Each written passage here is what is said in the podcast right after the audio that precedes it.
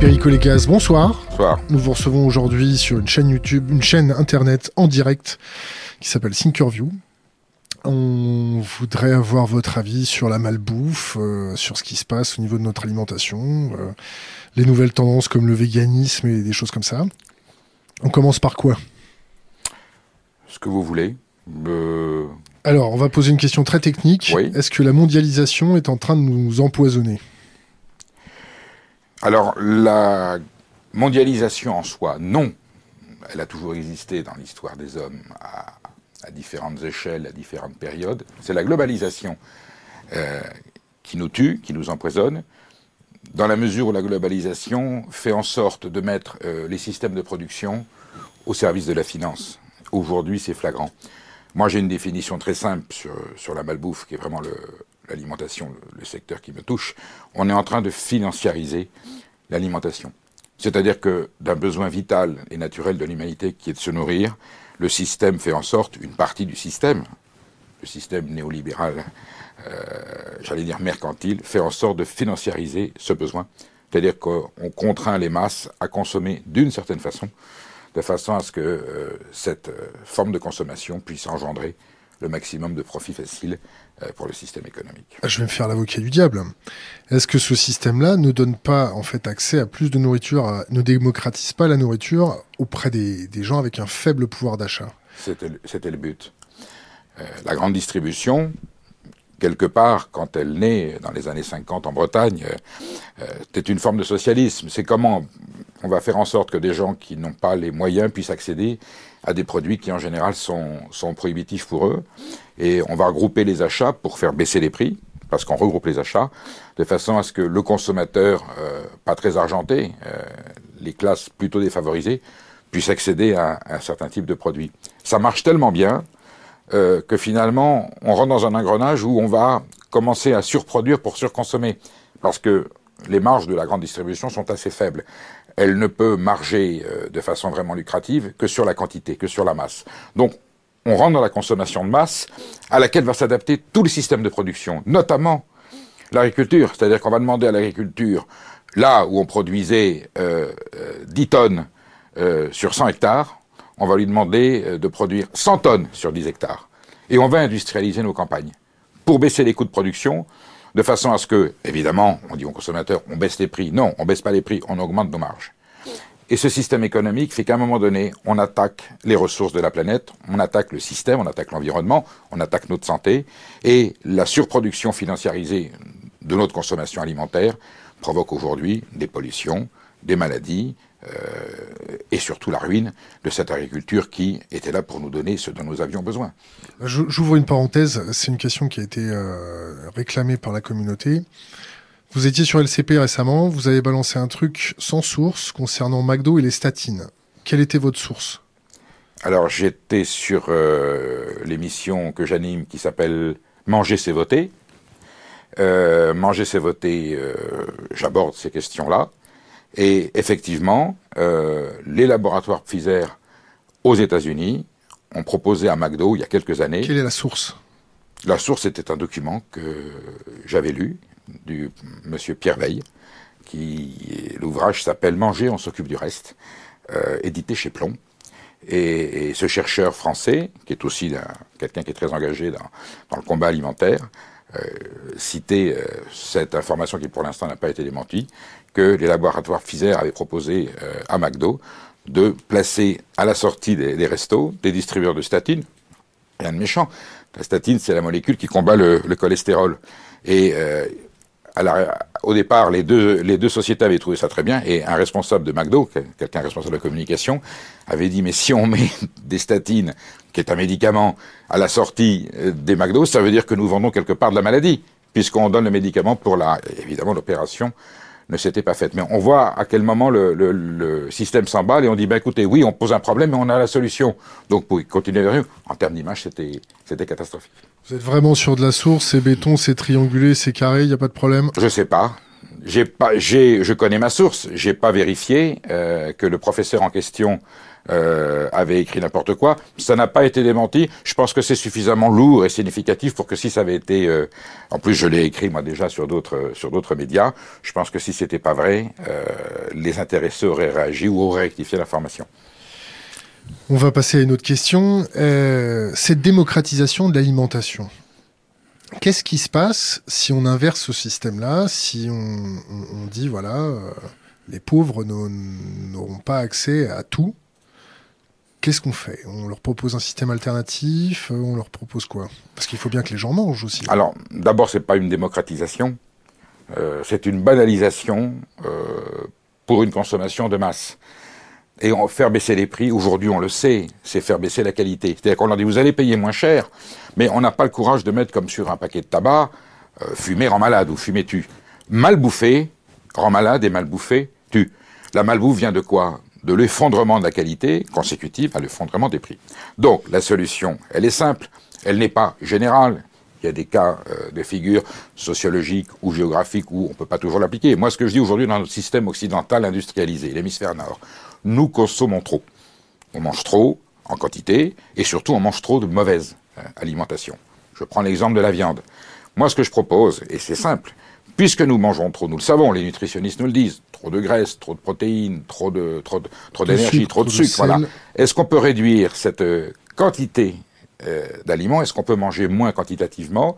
Ça va forcément engendrer une économie, et avec cette économie, on va améliorer la qualité de ce qu'on achète. Je prends l'exemple que je cite dans mon bouquin à table citoyen pour euh, nous émanciper de la malbouffe et sauver nos paysans, c'est ce que j'appelle l'équation du 18-6-3.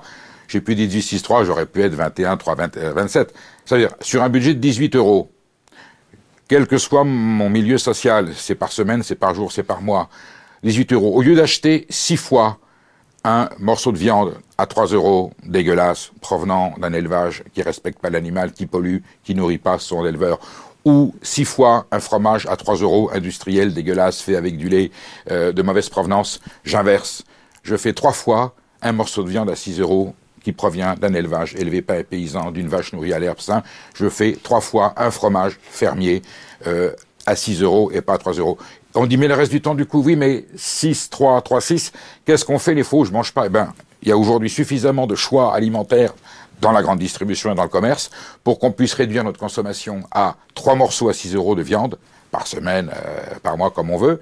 Et avec cet argent, cette économie, acheter une qualité meilleure. Et le reste du temps, eh ben, je fais des légumes, je fais des pâtes. Il y a une, une profusion de produits alimentaires dans la diversité, de bonne qualité et pas cher du tout. Y compris dans la grande distribution. Et surtout dans la grande distribution. La grande distribution, pour moi aujourd'hui, c'est le principal fléau puisque c'est elle qui impulse de façon structurelle à travers le monde l'effondrement des prix, soi-disant pour préserver le pouvoir d'achat du consommateur. Cet effondrement des prix aujourd'hui, il est arrivé à un tel stade faut prendre les choses correctement. Au début, faire baisser le prix d'un truc qui est un petit peu cher, c'est cohérent. Quand on continue à dire aux producteurs, euh, aux céréaliers, aux producteurs de légumes, à l'éleveur, faut encore baisser les prix, et même à l'industriel, l'agro-industrie à qui on dit, les grands groupes, à qui on dit vous allez baisser les prix, quand on dit, même à Nestlé qui est le premier, on dit tu vas baisser tes prix parce que je vais taper. Eh bien, euh, l'agroalimentaire, l'industrie, elle est obligée, en baissant ses prix, de baisser la qualité. À un moment donné, c'est factuel.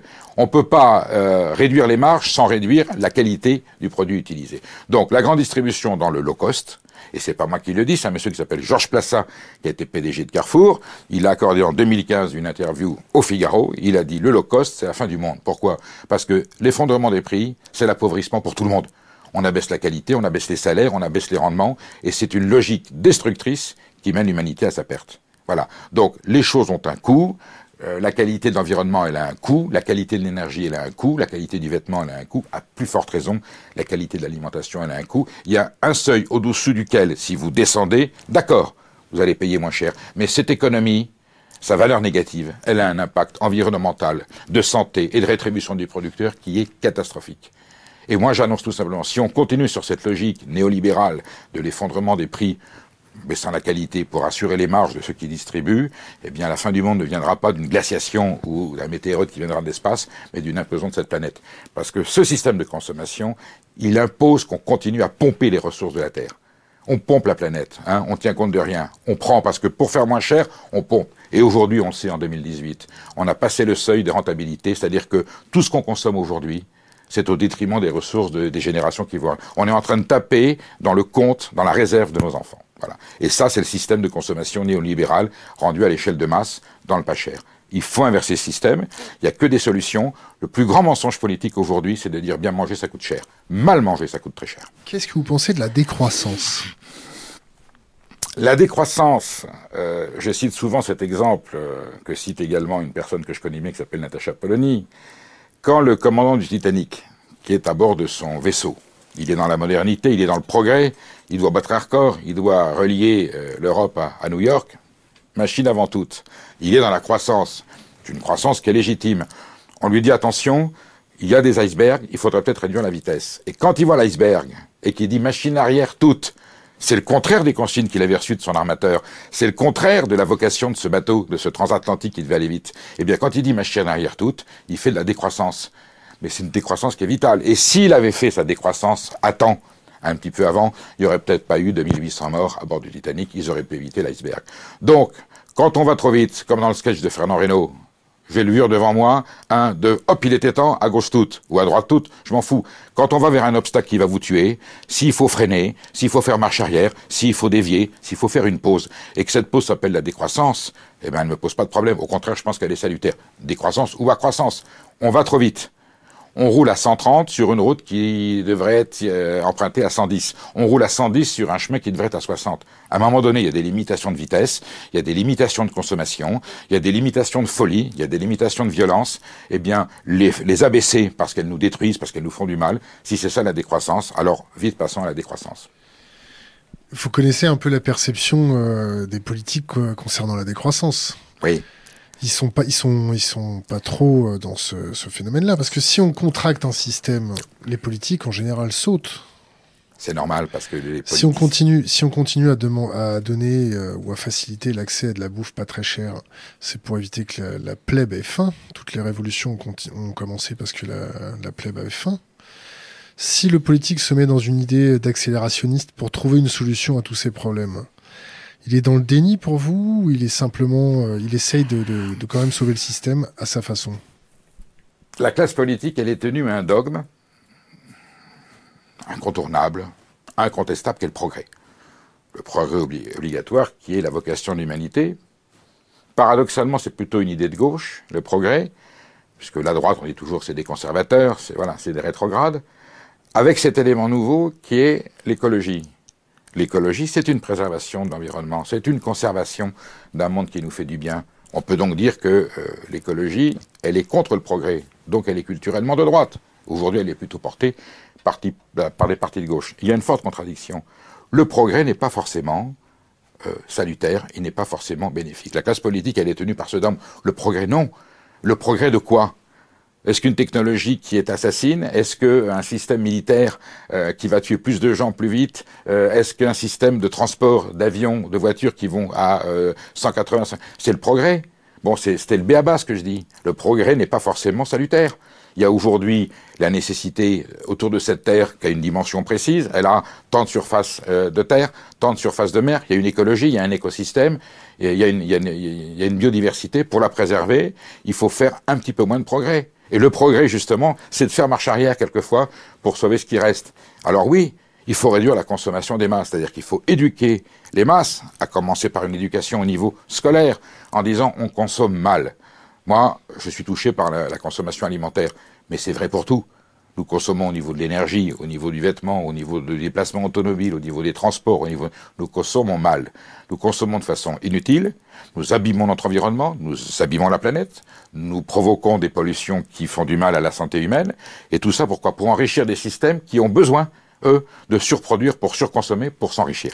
Voilà, c'est un système de consommation, c'est une croissance folle, parce que la croissance peut devenir folle, c'est une croissance folle qui oblige le système néolibéral financier à surproduire pour surconsommer. On sait aujourd'hui, pour des raisons objectives et scientifiques, la preuve, ils font des COP 21, que ce système mène la planète à sa perte. Donc, quelle est la solution?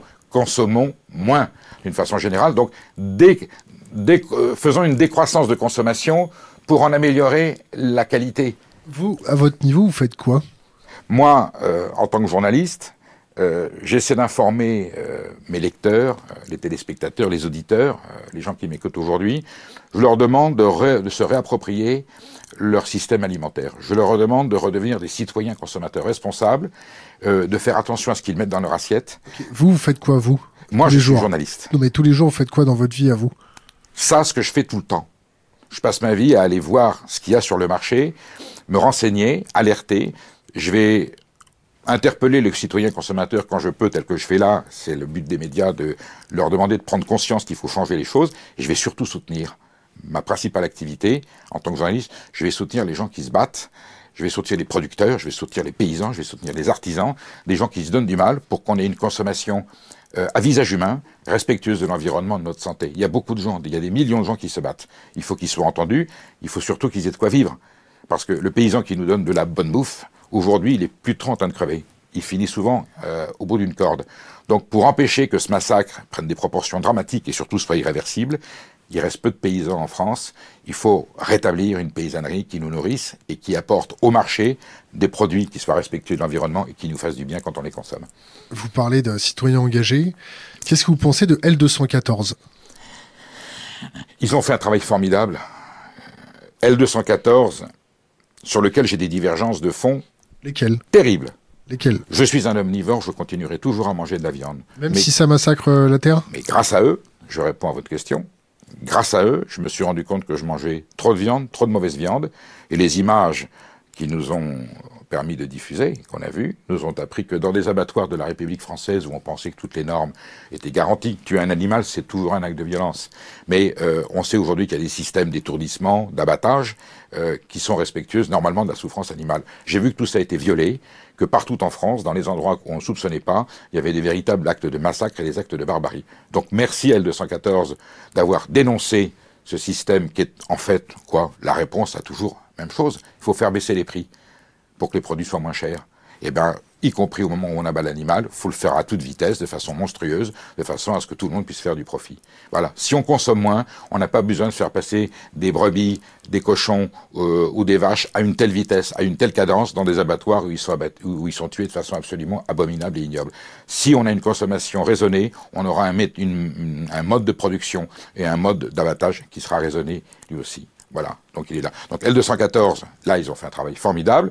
En revanche, là où je suis pas d'accord, c'est que L214, c'est le nom que porte une association qui est végane, c'est-à-dire qui est pour l'interdiction totale de toute consommation de viande de protéines animales. Et là, je dis non. Euh, la planète, elle est ainsi faite. Il y a un équilibre biologique. L'être humain, pour moi, il est omnivore. On peut ouvrir le débat.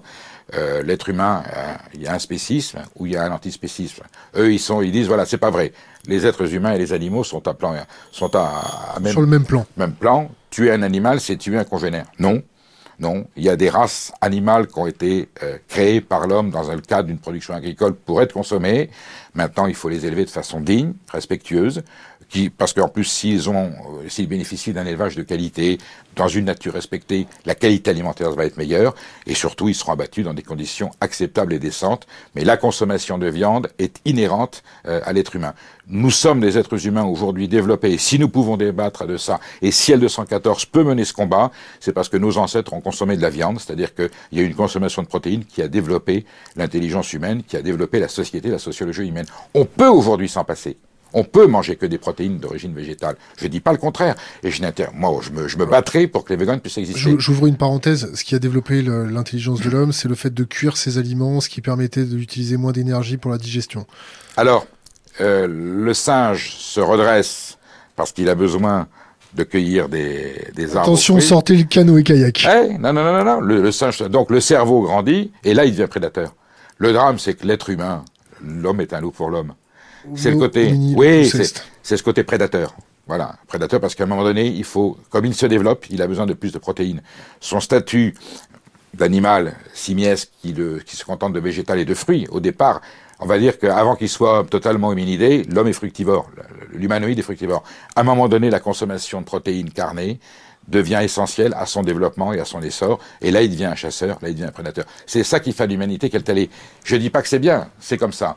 Moi, en tout cas, je ne renoncerai pas aujourd'hui pour des raisons alimentaires, pour des raisons éthiques, pour des raisons de bioéthique, je ne, je ne renoncerai pas à une consommation raisonnée de viande respectueuse de la souffrance animale, de l'environnement et de la rétribution de l'éleveur. Bon, maintenant, on a des prédateurs dans les supermarchés. Euh, votre avis euh, de, tuer euh, un veau, par exemple, c'est l'âge d'un enfant, lui a pas fait, il n'a pas eu toute l'expérience de se balader dans les champs, de, de voir tout ça. C'est éthique, pas éthique? C'est une question qui vient d'Internet. C'est la c'est c'est le fait de tuer l'animal jeune. C'est vrai pour l'agneau, c'est vrai pour le poulet, c'est vrai pour le veau. Ils font partie de notre culture alimentaire de toutes les manières, euh, si c'était dans la nature, il y a des prédateurs qui le tueraient. Tous les jours, partout sur la planète, il y a des millions d'animaux qui sont tués les uns entre eux. Là, ce qu'on nous dit, c'est oui, mais c'est un état naturel et sauvage. C'est normal qu'un tigre mange euh, un agneau, c'est normal qu'un lion mange une, un bébé gazelle. Nous, on peut pas parce qu'on est doté d'une conscience. On a le choix aussi, non? On a le choix. D'abord, je n'interdis pas euh, de se priver de viande je dis que dans cette culture alimentaire, le sacrifice de l'animal à tous les âges fait partie de notre système alimentaire. Voilà. Alors effectivement, à un moment donné, le petit veau, euh, et je les vois souvent, et je pense chaque fois que j'en vois un, parce que j'en vois dans les champs, je vais beaucoup dans les campagnes, je vais dans des fermes, je vais dans des élevages, je vois des petits, des petits agneaux. Et vous vous frottez les mains en disant, oh, ce bon petit sauté de veau. Non, non, parce que, oui, oui. Pourquoi Je me dis, cet animal, il a été élevé pour ça, il va être sacrifié. Et je veux rendre hommage à, et saluer le fait que cet animal va être sacrifié pour me nourrir, pour m'alimenter, que je vais en plus, autour de cette table où il va être préparé, je vais l'honorer, c'est horrible ce que je vais dire. C'est la Lali, c'est ça? Quelque part, quelque part. Mais si demain on me dit, voilà, euh, il faut plus manger du tout de veau, plus du tout d'agneau, euh, je vivrai quand même très bien. Alors je vais me dire, voilà, faut plus manger que les vieux, faut pas manger les jeunes. Je trouve que les jeunes et les vieux ont pas être, je veux pas de racisme de génération où on tue un animal d'élevage parce qu'il a été élevé pour être consommé par l'homme, de façon décente, je le redis, ou alors on n'en mange plus du tout. Voilà. Mais je vois pas pourquoi j'épargnerais un veau, une petite, un petit agneau ou, un poulet, et pourquoi je tuerais sa mère, son père ou, son oncle. Combien de temps ça vit une vache? Oh, ça peut vivre 18-20 euh, ans. selon, La, selon la race Oui, et plus elle est, plus elle est vieille, plus elle a fait de veau, plus elle a fait de lait, plus sa chair est bonne. Si elle a été élevée à l'herbe. Voilà. Et aujourd'hui, le drame, c'est qu'on... C'est abattu à quel âge les vaches maintenant? Ah bah à partir de 2-3 ans, quelquefois, des génisses qui n'ont pas fait de veau, voilà, elles sont... Puis alors, elles sont vraiment destinées à la boucherie, c'est-à-dire qu'elles naissent pour mourir.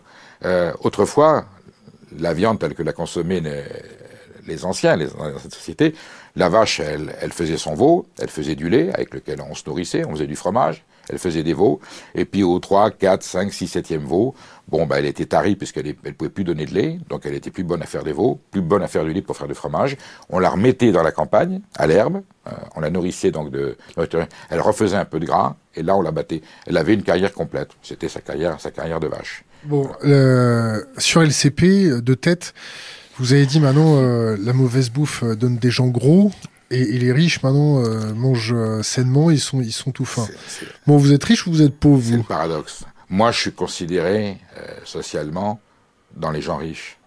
Voilà, j'ai des revenus qui sont certainement, par le métier que je fais, qui sont à la moyenne. Alors, je suis toujours plus pauvre que certains et, plus riche que d'autres. Ce que je voulais dire, c'est qu'autrefois, les, pauvres étaient maigres. On les voyait faméliques. Hein, et aujourd'hui, la malbouffe a le paradoxe de engendrer l'obésité c'est parce que justement on leur fait bouffer en quantité immense tout et n'importe quoi de façon abominable que justement les classes défavorisées à qui on a permis d'accéder à cette malbouffe qui est pas chère à une, aussi les apaiser parce que vous avez regardé un petit peu ce qu'il y avait dans la malbouffe c'est aussi un antidépresseur le sucre. La bonne vieille formule latine des romains panem et circenses donnez-leur du pain et des cirques. Donc aujourd'hui on leur donne des émissions de télé de grande diffusion. Euh, de QI, grande qualité. QI moins 10, je vous donne, je cite pas de nom, mais enfin, on, sait, à, quoi, on sait à quoi je parle. Pas de nom. Mais vous voyez, c'est qu'on est, faut un scaphandre pour suivre la conversation. Tellement c'est nul. Ils mettent ça, et ensuite ils vont euh, en grande surface chercher du sucre et de la graisse, euh, pas cher. Euh, ils s'en gavent, donc ils sont obèses, malades, et puis pendant ce temps-là, ils pensent pas, euh, ils regardent la télé, ce qui fait que le stade d'après, on leur dit, ben, faut voter comme ça, comme, vous voyez, c'est la phrase de, Patrick Lelay qui est constitutive de notre civilisation. quart d'heure de cerveau disponible. Euh, voilà, voilà. Mon métier, c'est de vendre, euh, c'est de mettre à disposition, il avait cité une marque de soda américain, c'est de mettre du temps de cerveau humain disponible pour que, au-delà de mes séries américaines un peu émollientes du Cortex, le spot de pub puisse rentrer directement comme dans du beurre, ce qui fait qu'ensuite, quand ils arrivent dans le rayonnage, hop, il va tout de suite la marque. Il y a même des sociétés qui ont mis vu à la télé sur le paquet. C'est même pas la peine de lire la marque, il y a marqué vu à la télé, c'est formidable. Donc vous ingurgitez ça. Une fois que vous êtes gavé, vous repartez tout de suite devant l'écran qui va vous redonner des consignes publicitaires commerciales que vous allez observer immédiatement dans la grande surface. Euh, Aujourd'hui, 85% des Français, des consommateurs français, achètent les 14 repas de la semaine, hein, cette fois de 14, entre 15 et 18 heures le samedi. Ils mettent ça dans un chariot. Et on achète le moins cher. Ensuite, ça coûte très cher. Après, c'est ménage repassage. Ménage repassage, et puis un petit coup de, on cite pas de nom, puis je fais bip, hein, pour citer le nom de l'émission. Vous voyez, bien, euh, bien au ras des pâquerettes. voilà. Et, et, on vit comme ça, et tout le monde est content. Après tout, bon, euh, quelque part, on peut presque vivre avec, euh, avec le SMIC. Je me dis que le système que certains hommes politiques nous ont proposé, euh, quasiment, on n'a plus besoin de travailler. C'est on va vous donner un fixe par mois, et dans ce fixe, on aura fait en sorte qu'on puisse tellement obtenir de merde à pas cher, à tous les niveaux, hein, vestimentaire, les loisirs, la bouffe, on va vous donner un forfait, 1500 à 2000 euros, vous n'aurez rien besoin de faire, c'est sur votre compte en banque, ça sera directement prélevé par les organismes commerciaux qui les auront, qui, qui les mettront à la vente, et puis de votre naissance jusqu'à votre mort, on aura tout programmé, comment vous allez vous habiller, où est-ce que vous allez en vacances, où est-ce que vous allez habiter, dans quoi vous allez rouler? Et qu'est-ce que vous allez bouffer? Et ça sera parfait. C'est pas l'Union soviétique, ça? Alors c'était, c'est une forme de collectivisation. Sauf que là, c'est du communisme reconstitué sur une base privatisée. Parce que le pognon de ce profit, il va pas à l'État, il va pas à la collectivité, il va à des sociétés, à des multinationales néolibérales qui sont en train de niquer la planète pour, pour nous transformer en, en moutons. Qui font de l'évasion fiscale. Et en plus, évidemment, ils n'ont pas envie de payer trop d'argent à la collectivité parce que cette malbouffe, quel est le principal bénéficiaire quand la malbouffe devient un fléau de santé En France, où la santé est remboursée par les, par les fonds publics, euh, c'est l'industrie euh, pharmaceutique. Qu'est-ce que dit le lobby pharmaceutique au, au lobby euh, agroalimentaire de la malbouffe et à la grande distribution? Mon lapin, tu continues comme ça, je m'en fous plein les fouilles. Tu m'as jamais fait vendre autant de médicaments. Non, mais il dit pas ça. Vous imaginez bien le dialogue. C'est ne, ne toucher à rien. Continuer comme ça ne changez rien. Plus il y a de malbouffe, plus je vends de médicaments, puisque plus il y a de gens malades qui ont besoin de se soigner. Plus il y a d'ordonnances. Et en France, c'est formidable, puisque c'est la, la, collectivité qui paye la santé, qui rembourse la maladie. Il y a des pays où c'est pas remboursé. Ton diabète, ton cancer, euh, ton, ta maladie cardiovasculaire, tu te la payes. En France, c'est pris à charge par la collectivité nationale. Je vais me faire l'avocat du diable. C'est les fonds publics. C'est peut-être aussi le, les laboratoires qui cherchent aussi à sauver les gens euh, de, leur, de leurs addictions euh, alimentaires. C'est tout le paradoxe. C'est le voir aussi dans ce sens-là. C'est le serment d'Hippocrate.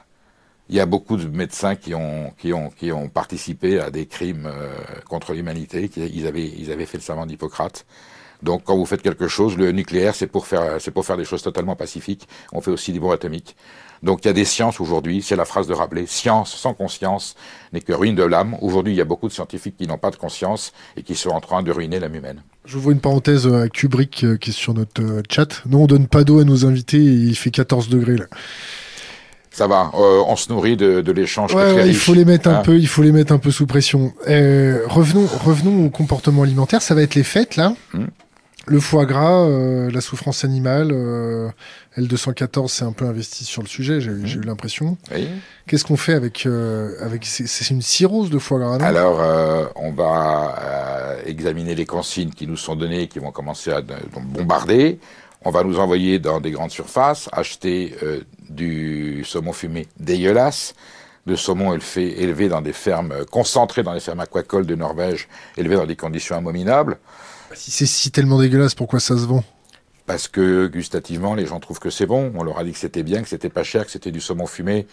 Ils ont l'impression qu'ils mangent du saumon fumé comme ceux qui mangent du vrai saumon fumé. Et puis on a baissé les prix, donc on a fait en sorte que ce produit soit vraiment infâme, et on va le distribuer de façon industrielle euh, aux masses qui vont se jeter dessus. Et quand ils auront fini leur tranche de saumon fumé dégueulasse, sous plastique, élevé dans des conditions abominables, maintenant il faudra attaquer le foie gras. Et aussi, il y a des grandes sociétés qui font du foie gras industriel provenant d'élevage de canards élevés dans des conditions abominables, et on va acheter un produit sur lequel il y a le mot foie gras, qui est pas du tout un foie gras, qui est une, qui est une saloperie. Puis ensuite, ils se un morceau de volaille élevé dans les mêmes conditions. Et on leur aura dit, pas les mêmes circonstances du jeu des cirques, ben voilà, votre réveillon, il vous a coûté X, pas cher. Bon, vous vous êtes un peu, un peu foutu la santé en l'air. Au passage, euh, les gens qui ont produit euh, ces aliments ont abîmé la planète, ont abîmé l'environnement. Eux-mêmes, d'ailleurs, en ont pas tiré profit. Et puis, les vrais producteurs, les vrais éleveurs, les vrais paysans, eux, ils sont en train de crever. Alors que les produits qu'ils nous auraient proposés, si on veut bien en manger un petit peu moins, eh bien, euh, ces gens-là vivraient mieux, et nous aussi. Autrement dit, quelle est ma consigne? Au lieu d'acheter six tranches de saumon fumé dégueulasse et 300 grammes de foie gras immonde, industriel, provoqué, euh, produit euh, dans des conditions infâmes et qui provoquent des maladies, réduisez de moitié ou de deux tiers cette quantité. Si vous voulez rester sur le foie gras et le saumon fumé, réduisez la quantité, mais offrez-vous un vrai saumon fumé et un vrai foie gras. Vous en mangerez moins, vous en mangerez mieux, vous allez faire du bien à tout le monde, à toute la filière et surtout à vous-même. C'est un choix de société, c'est le moins et mieux. 18-6-3, il y a toujours une possibilité de s'en sortir avec le même budget. À la fin des fêtes, les gens à qui je m'adresse, ils n'auront pas dépensé un centime de plus. Je vais même vous dire, ils auront gagné de l'argent parce qu'ils seront bien portants, ils auront peut-être enrichi la bonne économie de leur pays. Il y a toujours une solution. Une question d'Internet euh, concernant la, surproductivité et les, les, fermes euh, du... J'ai un trou de mémoire, pardon. C'est pas les fermes aux mille vaches, mais c'est cet élevage intensif. Les, les élevages intensifs. Euh, la question, c'est peut-on parler de crimes contre l'humanité et contre la nature? L'élevage intensif? Bah, cette, C'est crime contre l'animalité? Puisque je rappelle que moi qui suis consommateur de viande, je n'accepte de consommer de la viande. Ultra intensif. Hein. Ultra intensif. Euh, voilà, il y a une éthique de production et, je n'accepte que de manger de la viande, et merci L214 de m'avoir éveillé, qui vient euh, d'un système de production respectueux de l'animal, de l'environnement, de la souffrance animale. Lorsqu'on est dans un système de concentration, le mot concentration, il veut dire ce qu'il est. On concentre pour produire plus vite, mieux, en plus grande quantité et faire plus de profit. Et là, l'animal, dans ces cas-là, c'est plus un animal. C'est un, c'est un élément, c'est une matière première. C'est du minerai. C'est du minerai. Et d'ailleurs, le terme minerai existe, puisque, et on l'a su grâce au scandale des, lasagnes avec de la viande de, cheval qui, était, qui a remplacé la viande de bœuf, c'était du minerai. Quand on sait comment est fait le minerai, c'est-à-dire qu'on prend l'animal dans sa totalité, tout ça est broyé dans des conditions atroces, et on a une espèce de pain de viande dégueulasse, et c'est avec ça qu'on va faire des plats cuisinés. Donc effectivement, euh, l'industrialisation de nos campagnes, euh, on a transformé le paysan, le terme est là, en ouvrier agricole, et, nos campagnes en usine. Eh ben, on aboutit à ces aberrations. Tout le monde est malheureux, la nature est abîmée, l'environnement est pourri, et la condition animale, elle devient ignoble. Et en plus, comme il faut faire vite et pas cher, on abat ces animaux dans des conditions atroces. Donc effectivement, la ferme des mille vaches, c'est le symbole de ce qu'il ne faut pas faire.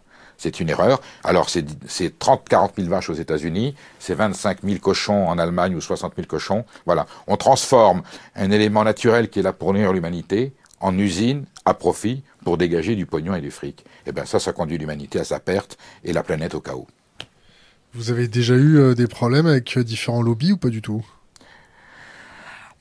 Tel que je m'exprime, non, ils m'aiment pas. Hein. Euh, ils me souhaitent tout le mal qu'ils peuvent, mais on est en France, je suis encore, euh, je suis encore en vie. Je pense qu'il y a certains thèmes qu'on aborderait dans d'autres pays euh, où il y a moins de droits de l'homme et moins de démocratie. J'aurais peut-être eu plus de plus de problèmes et j'ai eu une fois ou deux peut-être voilà une confrontation judiciaire. Il y a des fois où je gagne, il y a des fois où je perds, mais voilà j'ai pas eu de, de grands conflits parce que ce que je dis, je ne diffame pas. Euh, je les traite pas de salauds, je les traite pas de pourris. Je dis que le système est pourri. Bon, mais c'est des gens qui euh, mènent un système économique auquel ils croient. Euh, Aujourd'hui, bon, ben on voit bien, hein, la financiarisation de l'alimentation, c'est factuel. Euh, il est mis en place par des institutions comme la Commission européenne, euh, qui nous dit qu'il faut protéger l'environnement, faut améliorer la santé des gens et la qualité alimentaire, et on signe le CETA, en attendant de signer le TAFTA, évidemment, qui sont la négation et l'annulation de toutes ces mesures. C'est une classe politique qui nous dit je vais vous soigner, et en même temps elle signe un, papier par lequel elle va aggraver la situation. Voilà, donc euh, le problème il est là. Le bio, est-ce qu'on peut nourrir tout le monde en bio? C'est pas est-ce qu'on peut, c'est quand est-ce qu'on va vite faire en sorte de pouvoir nourrir tout le monde en bio? Alors le mot bio, je reconnais qu'il a peut-être une connotation aujourd'hui idéologique et politique, je m'en fous. Le mot bio, c'est une alimentation qui respecte l'environnement, la nature, et, et qui fasse pas de mal à, à, celui qui le consomme. Donc aujourd'hui, à 5, 6, 7 milliards d'habitants, on voit les problèmes que ça pose sur le plan environnemental et climatique, puisque ces grandes puissances daignent faire des COP 21, 22, 23, 24, comme il n'y a aucune contrainte, on sait très bien que ça ne sert à rien, que ça n'aboutit à rien. Le président de la République a dit l'autre jour, si on fait pas ce qu'il faut, on est en train de tout perdre, on est en train de perdre une bataille. Merci de le reconnaître, au moins lui dit la vérité, parce que quand on a fait la COP 21 il y a deux ans, que c'était la grande fête, vous vous souvenez, euh, dans le nord de Paris, et on disait mais attendez, euh, il n'y a pas de clause qui soit qui garantisse que ça se fasse, mais toujours oiseau de mauvais augure, ah vous êtes aigri, voilà. Tout le monde reconnaît aujourd'hui que c'est un coup d'épée dans l'eau. Eh bien, euh, quand, tant qu'on n'aura pas des vraies contraintes pour obliger le système à, s'autoréguler et à respecter l'environnement, eh bien, eh bien, on n'aura rien. Donc, moi, j'attends des institutions qu'elles prennent des mesures efficaces euh, en fonction de l'intérêt des citoyens et qu'on mette les gens qui nous font du mal face à leurs responsabilités. Alors, euh, une question d'internet. Manger, c'est voter. Virgule, son émission sur Public Sénat est sponsorisée par la fondation Nestlé. Alors là, je suis très content qu'on aborde cette question. Je suis dans la. Internet. Oui, et je suis dans la comment dans la jurisprudence Nicolas, Nicolas Hulot, qui faisait son émission Ushuaïa financée par TF1, qui n'est pas forcément euh, un organisme qui est euh, écologique. Moi, si un organisme tel tel que Nestlé, euh, qui est au cœur du problème, euh, qui est confronté à cette réalité de la malbouffe, euh, le PDG de Nestlé, il, il, se bat contre la grande distribution en disant c'est vrai, c'est moi qui produis cette alimentation qui est contestée et, qui peut être contestable quelquefois. Mais pourquoi est-ce que je suis obligé de produire quelque chose qui est assimilé à la malbouffe? Parce que le prix à laquelle la grande distribution, sans laquelle je ne peux pas distribuer mes produits, euh, m'impose des tarifs qui m'obligent à faire cette qualité-là. Si on acceptait de payer un petit peu plus, je pourrais faire quelque chose de mieux. Quand cet organisme s'appelle Nestlé, qui a une fondation, l'esprit de la fondation, les, bases de la fondation, c'est justement d'inverser cette tendance. Eh bien, si elle vient me voir et qu'elle me dit je veux bien vous accompagner dans cette émission par lequel moi je peux faire passer des messages fondamentaux pour le citoyen consommateur, si grâce à cette émission que personne d'autre me permet de financer, si c'est la Fondation Nestlé qui me permet de financer ça, eh ben merci la Fondation Nestlé. Point final, moi je l'assume totalement. Vous êtes complètement indépendant je suis totalement indépendant, il n'y a aucune contrainte. Et si un jour Nestlé me dit, bon, euh, là, Perico, euh, ce que vous dites euh, me, me va pas, eh bien j'arrêterai. D'ailleurs, j'annonce tout simplement que le sponsoring de la Fondation Nestlé s'arrête cette année. J'en cherche un autre parce que j'ai envie de changer, j'ai pas envie de me marier avec eux. Mais je dis merci de m'avoir accompagné solennellement pendant ces trois années de Manger c'est voter, où ils ont été là, et sans eux, je n'aurais pas pu faire cette émission qui, pour moi, Manger c'est voter, est fondatrice du discours que je veux transmettre aux citoyens consommateurs. un avis sur la viande in vitro? Ignoble. Alors là, je deviens végétarien tout de suite. Et je l'ai dit, si, si la seule viande qu'on m'a proposée c'est ça, je deviens vegan tout de suite. Et, et, sans hésitation, et sans... Non, pour moi, ce qui me plaît, et je reviens un petit peu à l'histoire du veau, ce qui me plaît dans cette consommation de viande, c'est que je mange un animal qui est né dans la nature, euh, qui est né de façon naturelle. Euh, il a été élevé dans un paysage, il a mangé de l'herbe. Euh, je dis toujours un petit peu hypocritement, moi je suis plus végétarien que les autres parce que ma côte de bœuf euh, et, mon fromage, c'est de l'herbe intelligemment transformée par la vache euh, ou par la brebis qui s'est transformée en muscle ou, euh, ou en fromage. Mais au départ, c'est de l'herbe.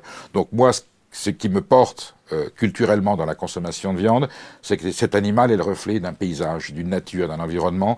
Et moi, je savoure parce que je suis, je suis gastronome, c'est-à-dire je donne une dimension culturelle, je donne une dimension de plaisir. Évidemment que cette viande elle a un goût spécial parce que l'éleveur a fait en sorte que cette volaille, ce veau, cette, euh, cet agneau ont été élevés dans, dans des conditions naturelles qui fait qu'il y a une qualité de viande, il y a une qualité alimentaire, il y a une qualité gustative.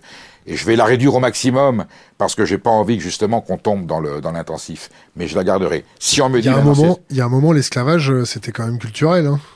L'esclavage, c'était culturel. On s'en est émancipé.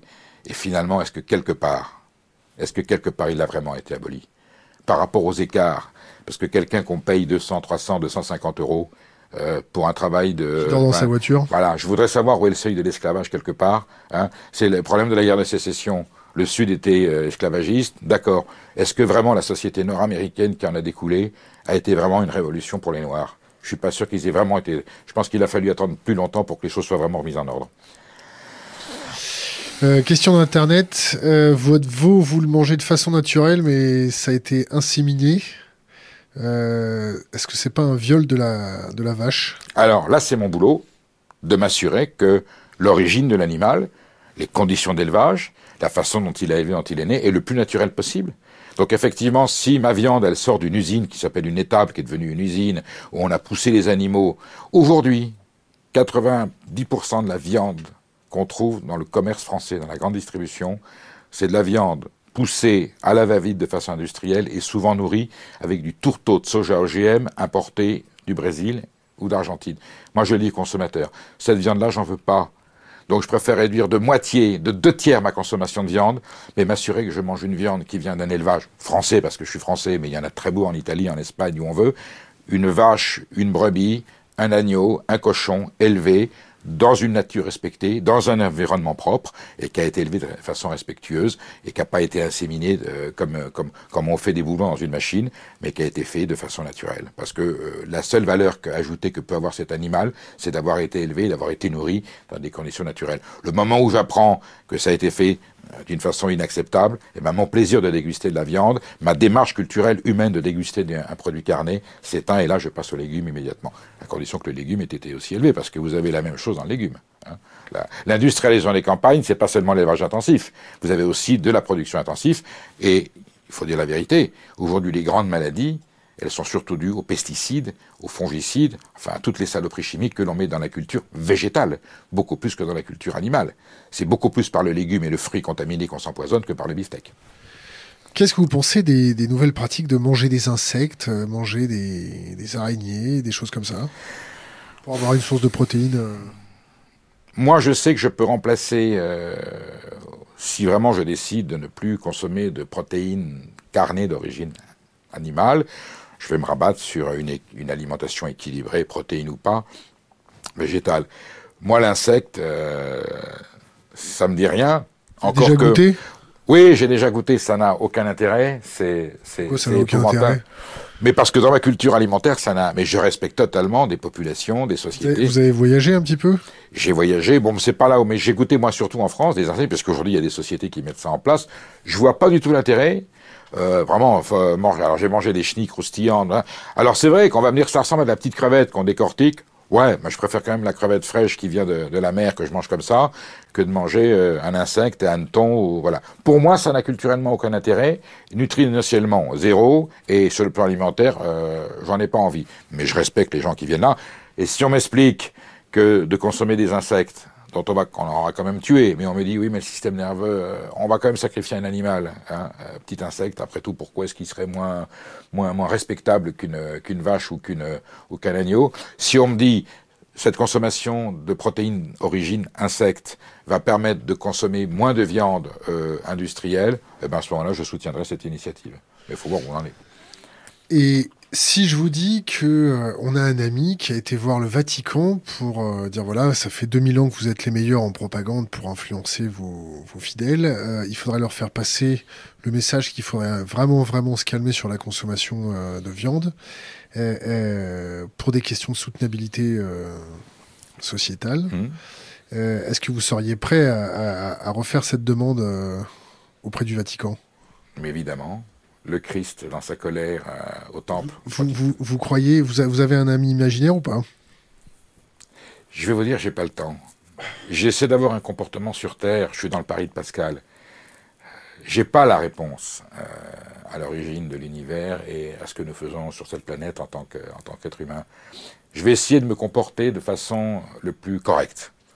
Je vais essayer d'être sympa pour mon passage sur Terre je vais me conformer à un texte qui est pas trop mal, qui s'appelle euh, les Évangiles, qui est assez à gauche finalement quand on l'applique euh, de vrai.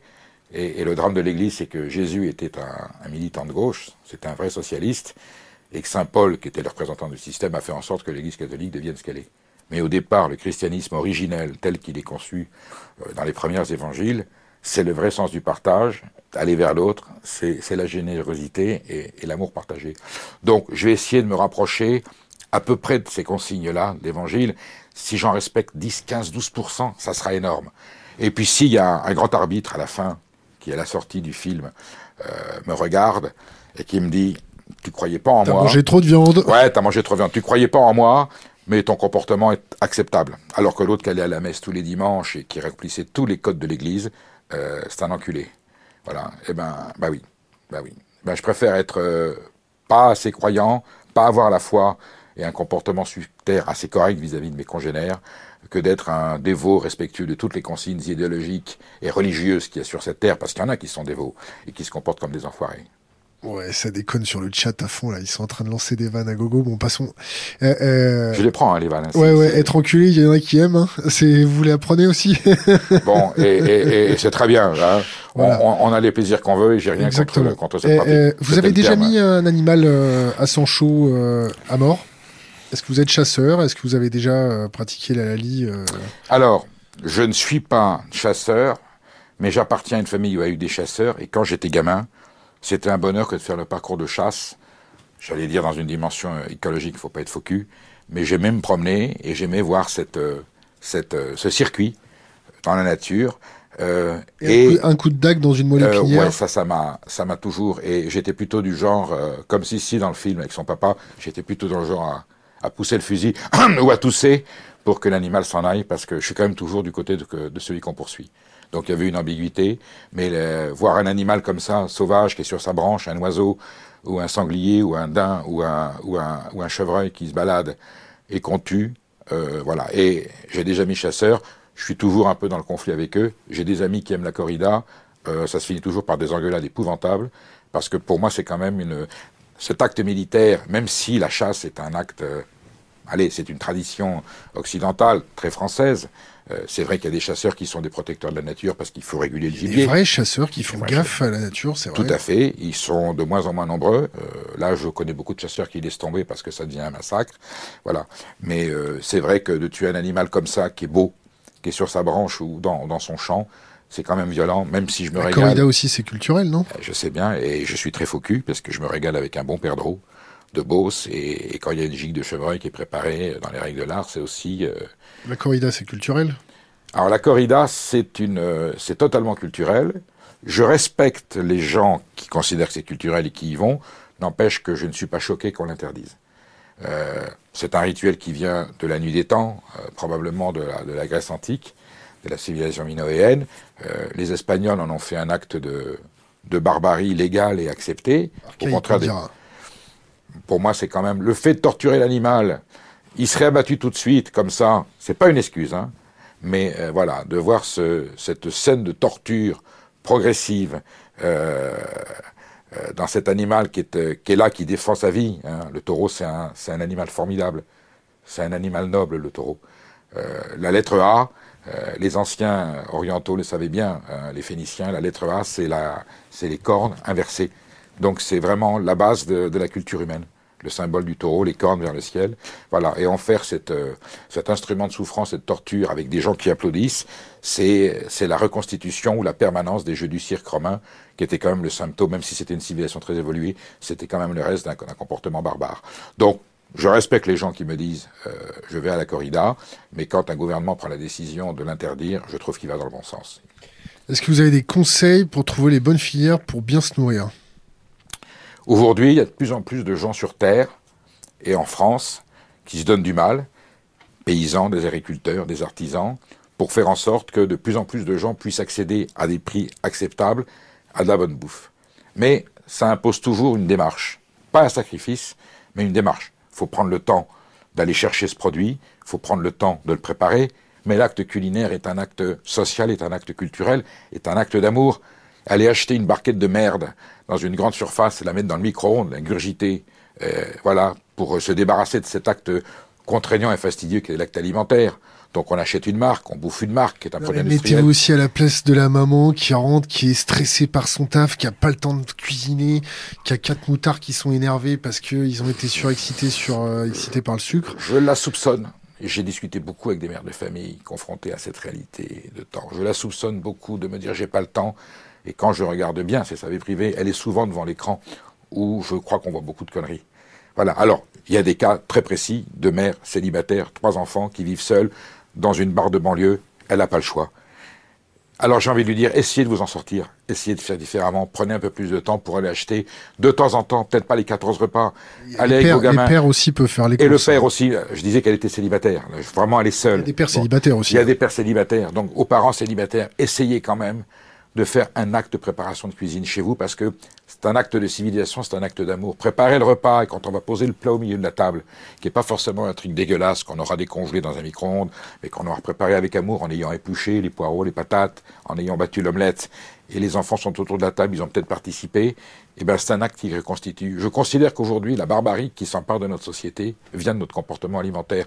Le repas, en famille, à la maison, est constitutif de la paix sociale. Il est constitutif du tissu familial. Le fait de l'avoir aboli, parce que l'industrie agroalimentaire, euh, à la demande de la, de la grande distribution, a fait du packaging individuel. Vous avez aujourd'hui des foyers français où il y a six ou sept personnes, chacun mange dans son coin, qui devant son écran, qui devant sa télé, qui devant son journal, sa barquette, son truc, voilà. Et donc le, le, le, le tissu social que constitue cet acte agorique, qui est le repas autour de la table, eh ben il n'y a plus de société. Autrefois, il y avait plusieurs générations qui cohabitaient. L'instant de table était l'instant de l'échange, du partage, de la réflexion, de la communion. Et quelque part, c'était l'instant où on s'aimait autour d'une table, parce que si le plat est bon, en plus, ça prédispose à ce que les choses se passent bien. Autour d'un bon pot-au-feu, d'une enquête de veau, on fait pas la guerre, on fait plutôt l'amour. On fait plutôt l'amour à table en partageant quelque chose de bon. Et bien cet acte alimentaire, qui fait, le qui fait les cuisines chez vous C'est Natacha ou c'est où? Alors, euh, c'est moi qui fais, qui prépare à manger. Je dis pas cuisiner parce que je réserve ça aux camps cuisiniers que je connais. Moi, je prépare à manger, je fais les courses, je prépare le repas et je m'occupe surtout du repas des enfants. Natacha fait de temps en temps un gâteau, mais elle a déjà, elle fait déjà beaucoup de choses. Elle fait tout mieux que moi. C'est la seule chose où je suis meilleur qu'elle. C'est pour ça que je garde, je garde la, la, la primauté sur la, sur la cuisine. On arrive euh, dans le temps rouge, là on est à 20h35, as encore, euh, vous avez encore... Tout ce que vous voulez. Bon. Euh, Parti comme c'est, euh, je ne vais pas m'interrompre. Les filières d'approvisionnement, on était sur cette question-là, il faut terminer la, oui. la, la réponse. Les filières d'approvisionnement. Comment on fait pour mieux s'approvisionner Ah, j'en reviens, bien sûr. Euh, on s'est dévié parce que j'étais parti sur le repas, mais la finalité de la filière d'approvisionnement, on va aujourd'hui, il y a suffisamment de, points de vente, il y a suffisamment de réseaux commerciaux, de filières où on nous propose des choses saines. Mais même dans la grande distribution, même si c'est pas du bio, aller acheter de la nourriture fraîche, et même dans l'agriculture conventionnelle, celle qui utilise encore un petit peu de pesticides, il y a eu des efforts gigantesques qui ont été faits. Il y a beaucoup moins de produits chimiques qu'avant. Il y a encore des produits qui sont dégueulasses. C'est souvent les produits les moins chers. C'est ce que je dis aux gens qui tapent dans leur budget alimentaire pour le baisser au maximum, pour garder des moyens d'acheter autre chose. Attention, vous vous empoisonnez. C'est pas dit que vous allez tomber malade, c'est pas dit que vous allez en mourir. La malbouffe n'est pas une rafale de mitraillettes qui vous tue dans la rue comme ça instantanément. Mais on sait très bien aujourd'hui, on a suffisamment d'éléments scientifiques pour savoir que la malbouffe, elle, elle provoque des maladies qui mettent du temps à se développer, mais quand elles se développent, c'est trop tard. Donc, c'est important d'aller chercher des aliments sains, des aliments frais. Si on a le courage et la conscience d'aller chercher que des aliments bio, même si c'est une fois de temps en temps. Pouvoir d'achat. Pouvoir d'achat. Mais je vous ai dit, on réduit la quantité. Retenez des 18, 6, 3, 18 euros de budget. Au lieu de faire 6 fois 3 euros de merde, je fais 3, 3 fois 6 euros de bonne qualité. Je vais chercher mes aliments parce que le fait d'aller chercher chez le commerçant ou même dans le rayon un légume, une viande qui ressemble à quelque chose, un poisson qui ressemble à quelque chose et de le préparer à la maison, c'est un acte d'humanité on est en train de nous transformer en barbares par notre mode de consommation. La barbarisation du monde, c'est un consumérisme mercantile à échelle industrielle qui est là pour donner du fric à ceux qui veulent dégager des profits. Eh bien, faire la révolution aujourd'hui, et mon livre c'est à table citoyen, on ne peut pas peser sur les grands enjeux économiques. On n'a pas de poids sur Wall Street à titre individuel, sur les grands enjeux politiques, même sur les grands enjeux culturels et médiatiques. On n'a pas de prise individuelle. Il y a un moment où nous, petits citoyens que nous sommes, à notre niveau, dans la société, on a trois leviers par jour qu'on peut actionner, au petit déjeuner, au déjeuner et à dîner. Et là, on peut faire ce qu'on veut, on peut acheter différemment, on peut consommer différemment, on peut faire un, bras d'honneur à ces gens qui veulent nous empoisonner, prendre notre pognon et se comporter de façon alimentaire. C'est ça qui va inverser le monde. Et je dis que sur les, on calcule le nombre de repas qu'il y a en France, trois repas. Trois repas par jour. Trois repas par 3, jour, ça nous fait. Oui. On est 66 millions d'habitants. ça fait 198 millions de repas par jour, d'actes alimentaires par jour en France. Ça fait. Un sacré génocide à la fin de l'année. Ça hein. fait 4 milliards, près de, près de, plus de 4 milliards d'actes alimentaires par mois. Ça fait 72 milliards d'actes alimentaires par an sur le territoire de la République française. Si 10, 15, 20% de ces actes alimentaires se passe de la façon dont je le prescris, si on fait attention à ce qu'on mange, qu'on regarde sur l'étiquette d'où ça vient, qui l'a fait, est-ce que ça fait du bien à, à l'environnement, est-ce que ça nourrit le paysan qui l'a fait, est-ce que ça fait, ça, ça, ça, ça, bénéficie à une économie qui est respectueuse de la nature et de la terre, eh bien on fait une révolution bien plus violente que celle de Mélenchon, bien plus violente que celle de Besancenot, on répare les choses. Et là, le système, ce n'est Spanghero avait dit, allez tous, allons tous chercher notre argent à la banque et on va foutre le système bancaire en l'air. C'est Sponghero qui a dit ça ouais, ouais. Euh, Cantona. Merci. Bon. Cantona. Je suis pas très calé en. Sponghero, c'est l'abattoir, non? Euh, Oui, alors le pauvre, en plus, il était pour rien. On peut, on peut pas. Non, c'est Cantona. Il avait dit, Si tous les citoyens consommateurs disent à partir d'aujourd'hui, je fais attention à ce que je mets dans l'assiette, qu'est-ce que j'achète, d'où ça vient, comment c'est fait, je me comporte de façon responsable en citoyen consommateur et je n'achète pas n'importe quoi, n'importe comment, et je refais à la maison de la cuisine avec des produits frais, il faut un bordel sans nom dans un système qui nous veut du mal. On arrive à la fin de notre émission. On laisse toujours un conseil pour les jeunes générations. On pose la question à nos invités de laisser cette bouteille à la mer impérissable sur euh, les réseaux. En plus, euh, c'est notre dernier, dernière vidéo de 2017. Donc, euh, à vous le micro. Un conseil pour les jeunes. Un conseil pour les jeunes. ayez conscience que on habite une planète formidable. Je connais pas les autres, mais je sais qu'elle est belle. Je sais que le, destin de l'humanité sur Terre, c'est de mettre en valeur cette maison la maison Terre, cet environnement, il nous a été transmis par nos aînés de façon euh, respectueuse. Soyons respectueux de cette planète. Et la meilleure façon de respecter la planète, c'est d'en vivre. Euh, de prendre ses ressources pour, s'en nourrir et de mettre en valeur ce patrimoine. Donc c'est à table, c'est dans l'acte alimentaire. Et quand on est jeune, on aime les bonnes choses. On aime les douceurs, on est gourmand, on est gourmet. Eh bien, je dis à la jeunesse de France en cette fin d'année 2017, Faites-vous plaisir en cette fin d'année, régalez-vous, achetez des choses délicieuses, mais assurez-vous d'où ça vient, qui l'a fait, comment ça a été fait. Vous rendrez service à votre pays, vous rendrez service à votre famille, vous rendrez service à vous-même et vous rendrez service à la planète. Et ça, c'est un message très important aujourd'hui et c'est à la portée de tout le monde.